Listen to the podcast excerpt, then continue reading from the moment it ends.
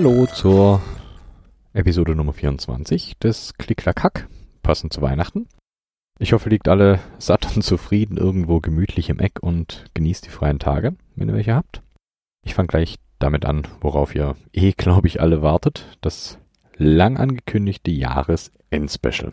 So, jetzt muss ich hier natürlich die wunderbare Special-Stimmungsmusik einbauen. Und los geht's.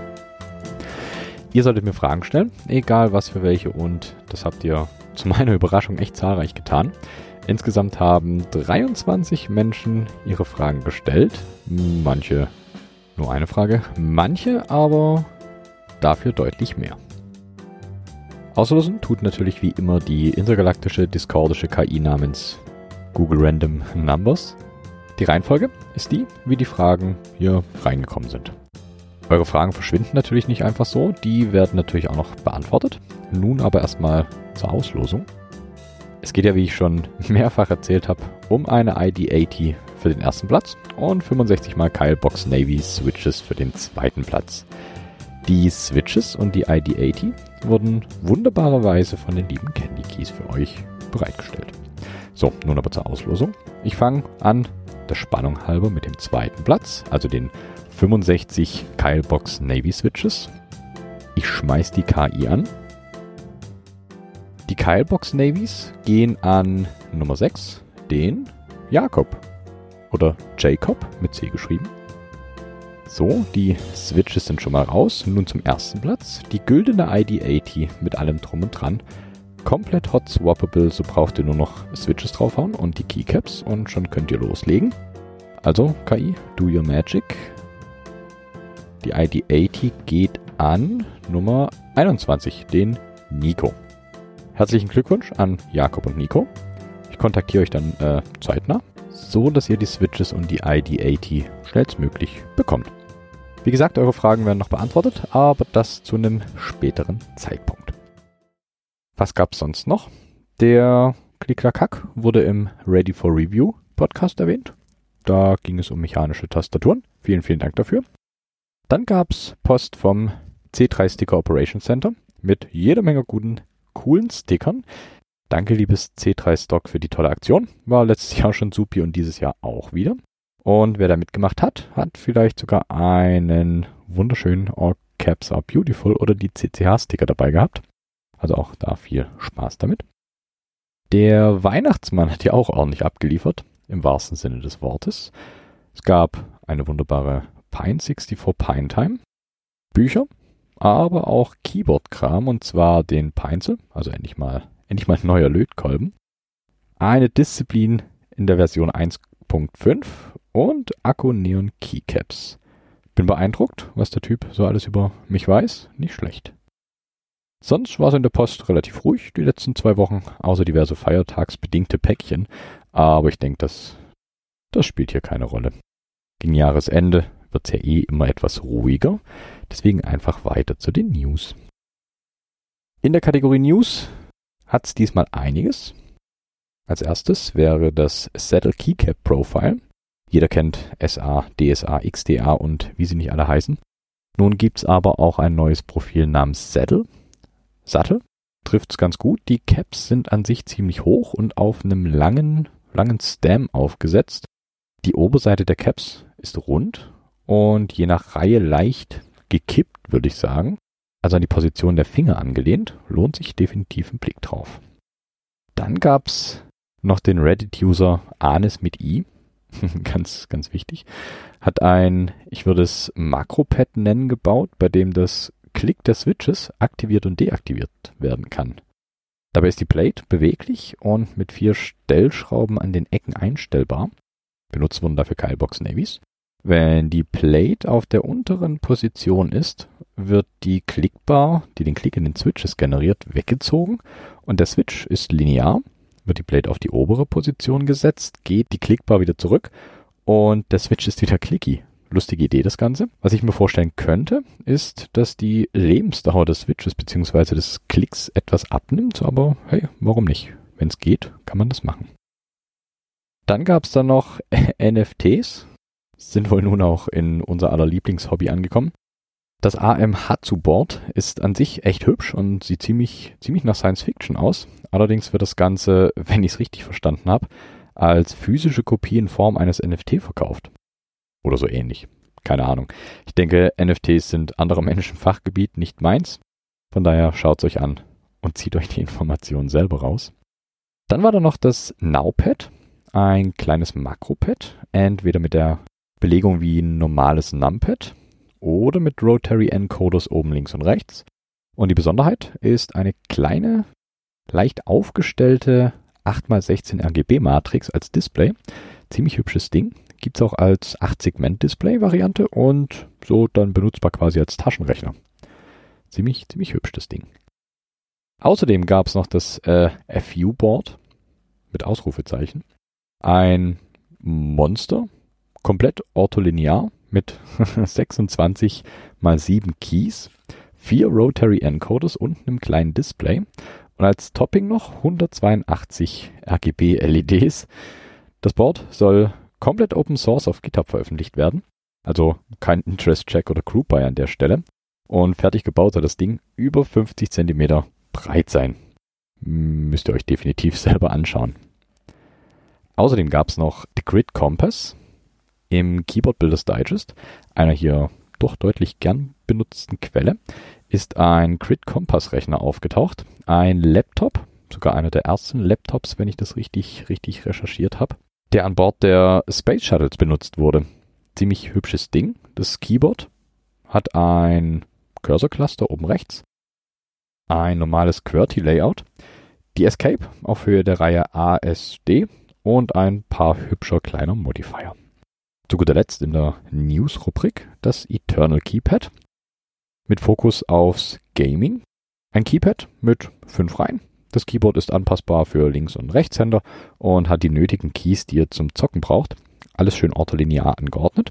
Und vielleicht auch eine nette Vorlage für eine kleine Split. Gefällt mir recht gut, das Ding. Und da jetzt die Feiertage sind und der ein oder andere eventuell Weihnachtsbonus übrig hat, die Group Buys. Diesmal gibt es drei Stück, zwei Keyboards und ein Keycap-Set. Fangen wir mit dem Keycap-Set an. Das ist das GMK Mercury. Das sind hellgraue Caps mit schwarzen Zeichen. Und die Mods sind dunkelgrau mit hellgrauen Zeichen. Die Novelties mit chemischen Zeichen drauf.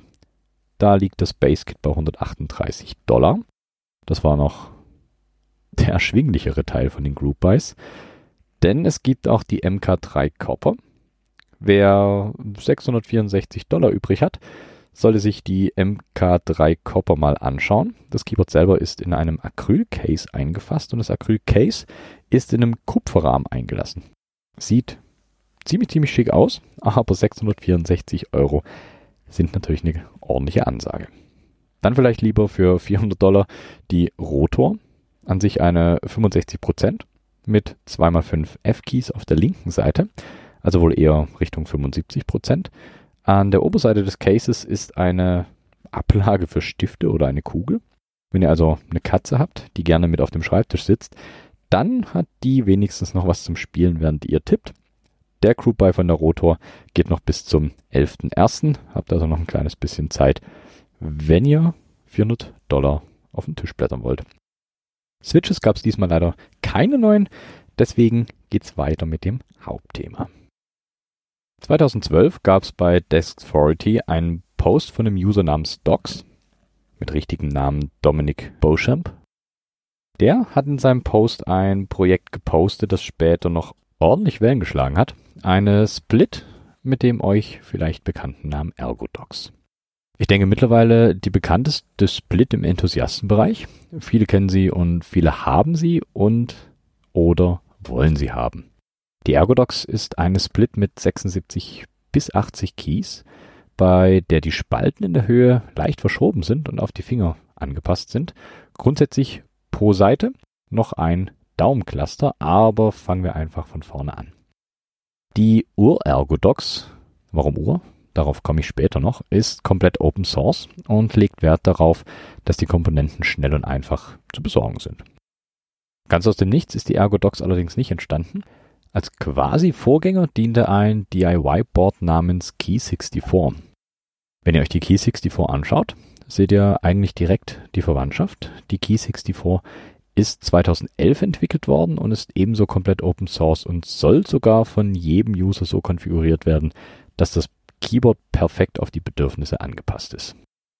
Die Ziele der Key64 waren oder sind Libre Design, eben Open Source und äh, für jeden nachbaubar, minimalistisch, also wirklich nur die nötigsten Tasten, ergonomisch, splittable, symmetric, soll kompakt auf 64 Keys zusammengefasst sein, soll umweltfreundlich sein, eine hohe Haltbarkeit haben, soll Colmac unterstützen als äh, Layout, soll GNU Emacs optimiert sein, soll quasi auch als Embedded Maus funktionieren.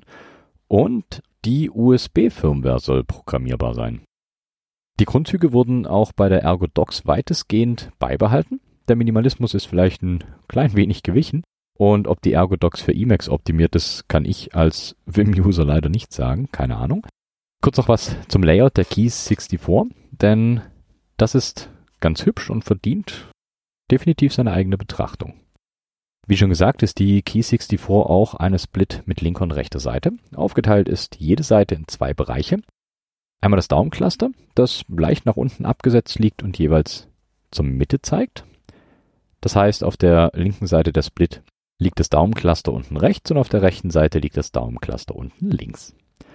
Im Daumencluster befinden sich äh, Modifier und pro Seite hat das Daumencluster jeweils zwei Keys. Und es gibt noch die größeren Blöcke, in denen die Alphas und die Mods drin sind. Wie schon gesagt, das Layout ist auf Tovorak bzw. QWERTY ausgelegt. Das Daumencluster hat auf der linken Seite das Backspace und Alt Graph und auf der rechten Seite FN0 und Space. Die Caps haben in den Daumenclustern jeweils zwei Units. Die größeren Keyblocks gehe ich diesmal spaltenweise durch, also nicht wundern, wenn es nicht nach QWERTY klingt. Die QWERTY-Variante nehme ich hier auch als Beispiel.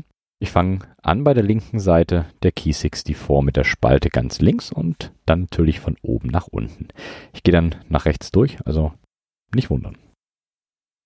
In der ersten Spalte hat es das Escape, Alt, Control und Shift. Zweite Spalte sind 1Q, A, Z und Home. Die dritte Spalte 2 WSX, Page Down. Die vierte Spalte 3 E, D, C und Page Up. In der fünften Spalte 4 R, F, V und End. In der sechsten Spalte 5 T, G und B. Und in der siebten Spalte Caps Lock und Tab. Die Keys in der ersten Spalte sind bis auf Escape alles Keys mit 1,25 Units in der Breite. Und das Escape selber hat nur eine Unit. In den Spalten 2 bis äh, einschließlich 6 sind die Keys alle One-Unit-Keys. Die zwei Keys in Spalte 7 sind vertikal gestellte 1,5 Unit Keys. Auf der rechten Seite der Split ist der Aufbau dann gespiegelt quasi. In der ersten Spalte von links sind Numlock und Enter. Die zweite Spalte hat 6 ZH und N. Dritte Spalte 7 UJM, den Cursor nach links. Vierte Spalte 8 IK, Cursor down. Fünfte Spalte 9 OL, Punkt und den Cursor hoch. In der sechsten Spalte 0p, das Semikolon, das Slash und den Cursor nach rechts. Und in der siebten Spalte ein Key mit der Aufschrift 64, dann auch Alt, Control und Shift. Also an sich recht cool. Wert legt die Key 64 darauf, dass äh, Steuerung bzw. Control laut eigenen Aussagen da ist, wo sie hingehört. Quasi da, wo auf einer 100% das Caps Lock liegt. Und Alt kommt über die Steuerungstaste, weil es einfach seltener benutzt wird. Der Windows Key oder Super Key wird komplett weggelassen, was mich ein klein wenig abschreckt, weil ich hier unter äh, Xmonad den WinKey als Mod nehme und der meine Basis für alles unter Xmonad ist, wobei ich mir den auch auf Caps Lock legen könnte oder auf Alt denn das ist zweimal vorhanden, aber wie weit das dann praktikabel ist, müsste ich erst testen. Aber das interessiert hier mal, glaube ich, nur wenig. Und ich denke, dass X-Monat hier auch nicht der Use Case war bei der Entwicklung. Auch wunderbar, damit die Überlegung, sich eine Maus anzulegen, gar nicht erst aufkommt, der Mauslayer. Hier werden zum einen die Mods beibehalten und die Keys in Reihe 3 werden zu Mouse Function Keys und simulieren Mausrad und extra Mausbuttons. Und das Daumencluster übernimmt die Primärmaustasten. Sieht nach einem coolen Konzept aus. Ich bin selber noch auf der Suche nach der perfekten Maus-Key-Belegung für die Tastatur und das sieht ziemlich, ziemlich vielversprechend aus.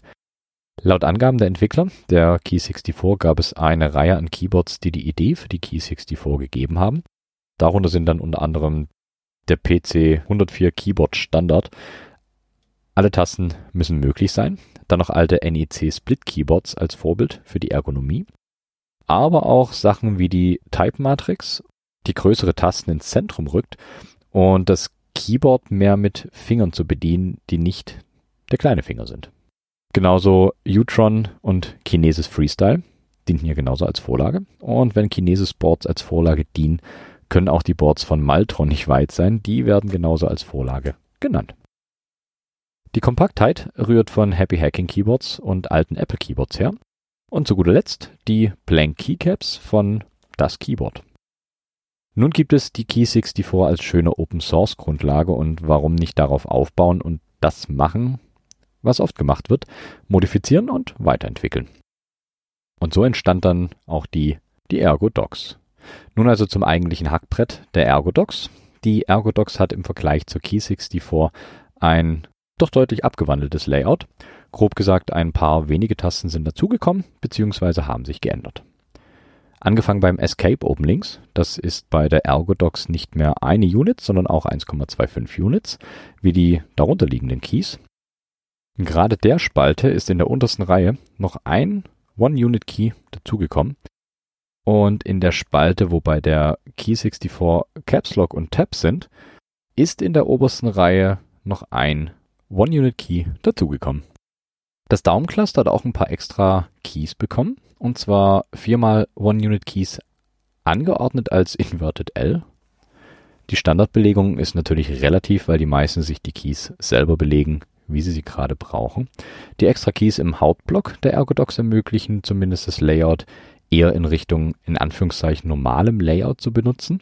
Das ist zwar ganz gut für das eh schon vorhandene Muskelgedächtnis, aber für die Ergonomie nicht unbedingt zuträglich. Also ein paar kleine Umbelegungen empfehlen sich definitiv trotzdem. Die Ergodox hat eine kleine Besonderheit, zumindest wenn ihr das Board in einem Case benutzen wollt. Ich hatte es hier auch schon ein paar Mal erwähnt. Die Key64 kann mit einem handelsüblichen Teensy Microcontroller Board betrieben werden. Anschließend fertig und man kann drauf lostippen. Bei der Ergodox sieht es ein kleines, kleines bisschen anders aus. Das Microcontroller-Board kommt zwar auch auf die PCBs, soweit sind die beiden Varianten identisch. Das Microcontroller-Board liegt allerdings horizontal auf der Oberseite der PCB. Das macht die Benutzung der Ergodox mit einem Case etwas hakelig. Die Ergodox selber leitet den USB-Konnektor dann nach oben aus. Dazu braucht's hm, eine separate USB-Buchse und eine Art Adapter, um vom Mikrocontroller zur Buchse zu kommen. Sieht nicht sonderlich hübsch aus, aber ist bei den meisten Cases eh nicht zu sehen. Entscheidet ihr euch dafür, das Ganze ohne ausgeleitete Buchse zu betreiben, werdet ihr schnell merken, dass es nicht funktioniert. Das liegt daran, dass die 5 Volt vom Mikrocontroller nicht direkt abgegriffen werden, sondern schon am Adapter ausgeleitet werden. Das ist gut zu wissen, besonders im Vornherein. Sonst kann man da sehr viel Zeit in die Fehlersuche versenken. Die zweite Besonderheit bei den meisten Splits, die so kursieren, ist es üblich, pro Seite ein Microcontroller-Board zu haben. Die Ergodox hat das Microcontroller-Board nur auf der rechten Seite. Auf der linken Seite ist ein MCP 23018 ESP IO Expander. Der macht im Prinzip nichts anderes als Pins zur Verfügung zu stellen, die die Keys der linken Seite steuern. Das ist auch vollkommen ausreichend und spart definitiv Geld das ihr sonst für ein weiteres Mikrocontroller-Board ausgeben müsstet. An den TRRS-Buchsen, also da, wo das TRRS-Kabel zur Verbindung beider Seiten reinkommt, gibt es auch noch eine kleine Besonderheit. Und zwar sind da zwei Kontakte, die auf der PCB überbrückt werden müssen. Ich habe noch nie PCBs selber designt, aber auf den ersten Blick frage ich mich, wieso die gebridged werden müssen. Hätte da die PCB nicht anders designt werden können und die Kontakte einfach von vornherein verbunden werden. Wie gesagt, ich habe da wenig Ahnung von, beziehungsweise wenig Ahnung von PCB-Grundlagen Und wenn hier jemand mehr weiß, gerne her mit den Infos. Ich lerne da auch gerne was dazu. Aber gesamt betrachtet wird die Ergodox bis auf diese kleinen Spezialitäten gebaut, wie jedes andere Custom Keyboard auch. Dioden, Widerstände, Switches rein, Firmware drauf und fertig. Kommen wir aber zu besagter Firmware. Die Ergodox ist ziemlich multifunktional. Für die Ergodox gibt es einen QMK-Port. Damit sollte so ziemlich alles abgedeckt sein, was die Fantasie euch in den Kopf setzt. Auf dem QMK-Port für die Ergodox baut auch ein Tool namens Ergodox EZ Configurator auf. Auf das Ergodox EZ komme ich dann später auch noch zu sprechen. Das ist ein Webtool, das euch dabei hilft, eure Layouts und Layer zu entwerfen und runterzuladen. Wer sich also nicht durch Keymaps in der QMK durchhacken will, kann das Tool benutzen und sich selber einfach seine Layouts zusammenklicken. Neben der QMK wird aber auch die TMK unterstützt beide Firmwares hatte ich schon in Episode 4 vom CCH näher beleuchtet. Die ist bei Weitem nicht so umfangreich wie die QMK, spart aber etwas Platz auf dem Mikrocontroller und für die Ergodox TMK gab es dank Even von thevankeyboards.com ebenfalls einen Webkonfigurator. Den gibt es aber leider nicht mehr, beziehungsweise nur noch für die Van Keyboards. Schade, sieht auf den Screenshots ziemlich cool aus. Aber ja, es gibt sogar noch die Möglichkeit, die Urfirmware zu benutzen. Die liegt nämlich noch auf GitHub rum. Allerdings muss dazu gesagt werden, dass da seit 2015 nicht mehr viel an der Entwicklung passiert ist. Außerdem ist der Funktionsumfang bei weitem nicht vergleichbar mit der QMK. Aber was ist schon vergleichbar mit der QMK? Und zu guter Letzt sei noch der Drop Online Configurator genannt, ebenfalls ein Webtool, um seine Layouts mit tollem bunten Interface zu gestalten. Wenn ihr die Ergodox selber baut, mit allen Parts, die es braucht, kommt ihr im Normalfall recht günstig davon. Recht günstig natürlich in Anführungszeichen. Das muss jeder für sich entscheiden, ob es günstig ist oder nicht. Nun ist die Ergodox aber recht gut angekommen und wird auch kommerziell verkauft und das zu, sagen wir, recht stattlichen Preisen. Und gegenüber denen sehen die Preise für die Selbstbauvarianten doch wieder deutlich günstiger aus. Fangen wir einfach mit der Königsklasse an. Für ordentliche 360 Dollar bekommt ihr eine Ergodox EZ. Die kommt dann komplett zusammengebaut mit Case, Switches, Caps und den Tenting-Optionen. Es gibt aber auch diverse Shops, die die Original Ergodox PCBs verkaufen. So zum Beispiel äh, Profit Keyboards. Da seid ihr mit 140 Dollar für eine vorgelötete Version der PCBs dabei. Oder ihr lasst euch die PCBs selber ätzen. Da wird es noch ein kleines bisschen günstiger. Und wie bei jedem Keyboard wird natürlich auch die, die Weiterentwicklung weiterentwickelt. Und das ist auch definitiv gut so. So dient die Ergodox, ich denke, durch ihre Bekanntheit einer ganzen Menge an Boards als Vorbild. Die Macher der Ergodox EZ haben auch die von der Ergodox inspirierte ZSA Moonlander. Ein Monster an Keyboard. Nicht ganz so monströs wie das FU Keyboard, aber trotzdem ein Monster. Dreiteiliges Case mit integriertem Wrist Rest und der Daumencluster lässt sich ebenfalls abwinkeln. So ist die Moonlander für jegliche Größe der Hände geeignet. Die Moonlander lässt sich komplett zusammenfalten für den Transport und wird mit einem Cortex M4 Prozessor betrieben. Komplett RGB beleuchtet und kostet auch nur schlappe 370 Dollar. Bei der Moonlander ist auch der Daumencluster etwas anders. Hier gibt es drei 1,75 Unit Caps und darüber einen pfeilartigen Key, der, denke ich, ziemlich einzigartig ist. Angeboten wird auch die Infinity Ergodox. Hier gibt es dann auf äh, jeder Seite noch ein kleines Display und auch den kompletten RGB-Support. Sonst ist das Layout eigentlich ziemlich identisch zur Ergodox. Und wer es eher etwas naturbezogener mag, kann sich die Ergodox bei Fibertech holen.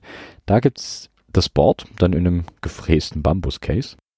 Und eine weitere, eher amüsanter Anwendungsfall ist die Ergodox bzw. eine Seite der Ergodox als Gamepad. Wird auch explizit so angeboten. Könnt ihr euch mal äh, Profit 23 googeln. Hier wurde die Pin-Belegung des Adapters zwischen äh, Mikrocontroller und Connector leicht geändert. Also da auch ein kleines bisschen aufpassen beim, beim Zusammenbauen. Nun gibt's aber auch äh, feine, kleine, wunderbare DIY-Weiterentwicklungen. So basieren zum Beispiel kleinere Splits ebenso auf der Ergodox. Mein Favorit unter den ganzen Forks, die es da gibt, ist die Korn, beziehungsweise die CRKBD oder die Heliodox. Eine nette kleine Split mit 42 Keys, zwei Displays und mit MX-Switch-Kompatibilität oder mit Kyle Jocks. Da liegt hier auch eine fertige auf dem Schreibtisch rum und noch ein paar PCBs, die wie immer darauf warten, mal gebaut zu werden. Es gibt auch noch die Redox, bei der das Daumencluster etwas abgespeckt ist. Dafür ist aber ein extra Key zwischen Daumencluster und Hauptblock dazugekommen. Außerdem hat sich noch die äh, Minidox daraus abgespalten. Die Minidox ist hm, ähnlich der Korn, nur mit ein paar Keys weniger, und zwar insgesamt nur 36. Auch abgespalten von der Ergodox hat sich The Byrene. Die geht dann schon eher wieder in Richtung Ergodox, hat insgesamt 66 Keys. Hier wurden im Daumencluster vier Keys weggelassen und nur 2x2 Unit Keys verbaut. Der Rest ist wieder relativ ähnlich abgesetzt wie bei der Ergodox. Außerdem sind auch Iris und die Lilly, die hier auch schon als äh, Special rausging, äh, Derivate der Ergodox. Letztere aber mehr eine Mischung aus Korn und Ergodox. Der, denke ich, abgefahrenste Zweig im Baum ist die Dactyl. Die Dactyl bringt die Ergonomie noch in einen ganz anderen Bereich. Wenn wir das Daumencluster als Pegel nehmen, wird der Hauptblock ins Negative gelegt und auch im vertikalen Schnitt gewölbt, so dass der Weg, äh, den die Finger zurücklegen, deutlich kürzer wird und auch im natürlicheren Radius der Finger liegt. Aus der Dactyl entstand dann auch noch andere Geschichten, wie zum Beispiel die Dactyl-Manoform, aber dazu mehr in einer anderen Folge. So viel mal zur Ergodox. Ich denke, ich kann sagen, ein wahres Herzstück im Hobby, denn viele Keyboards bauen auf der Ergodox auf. Und ja, es ist auch ein hübsches kleines Hackbrett. Wenn auch die Adapterlösung vielleicht nicht, nicht optimal ist. So, jetzt wünsche ich euch noch ein paar schöne Tage im Jahr 2021. Hoffen wir, dass 2022 besser wird. Mal schauen. Baut, entwerft und benutzt weiter Keyboards, macht Fotos davon und erzählt natürlich all den Menschen, die ihr lieb habt, vom Klick-Klack-Hack. Kommt gut ins neue Jahr, feiert ordentlich. Zum Schluss noch das, was immer kommt. Wenn ihr mir was mitteilen wollt, schreibt mir gerne. Wie und wo findet ihr alles auf klicklackhack.de mit C. Hier gibt es jetzt noch Musik. Wer ihr des Öfteren zuhört, kennt eventuell schon Sputnik Booster. Diesmal mit dem Track Rocket Base. Bis zum nächsten Mal.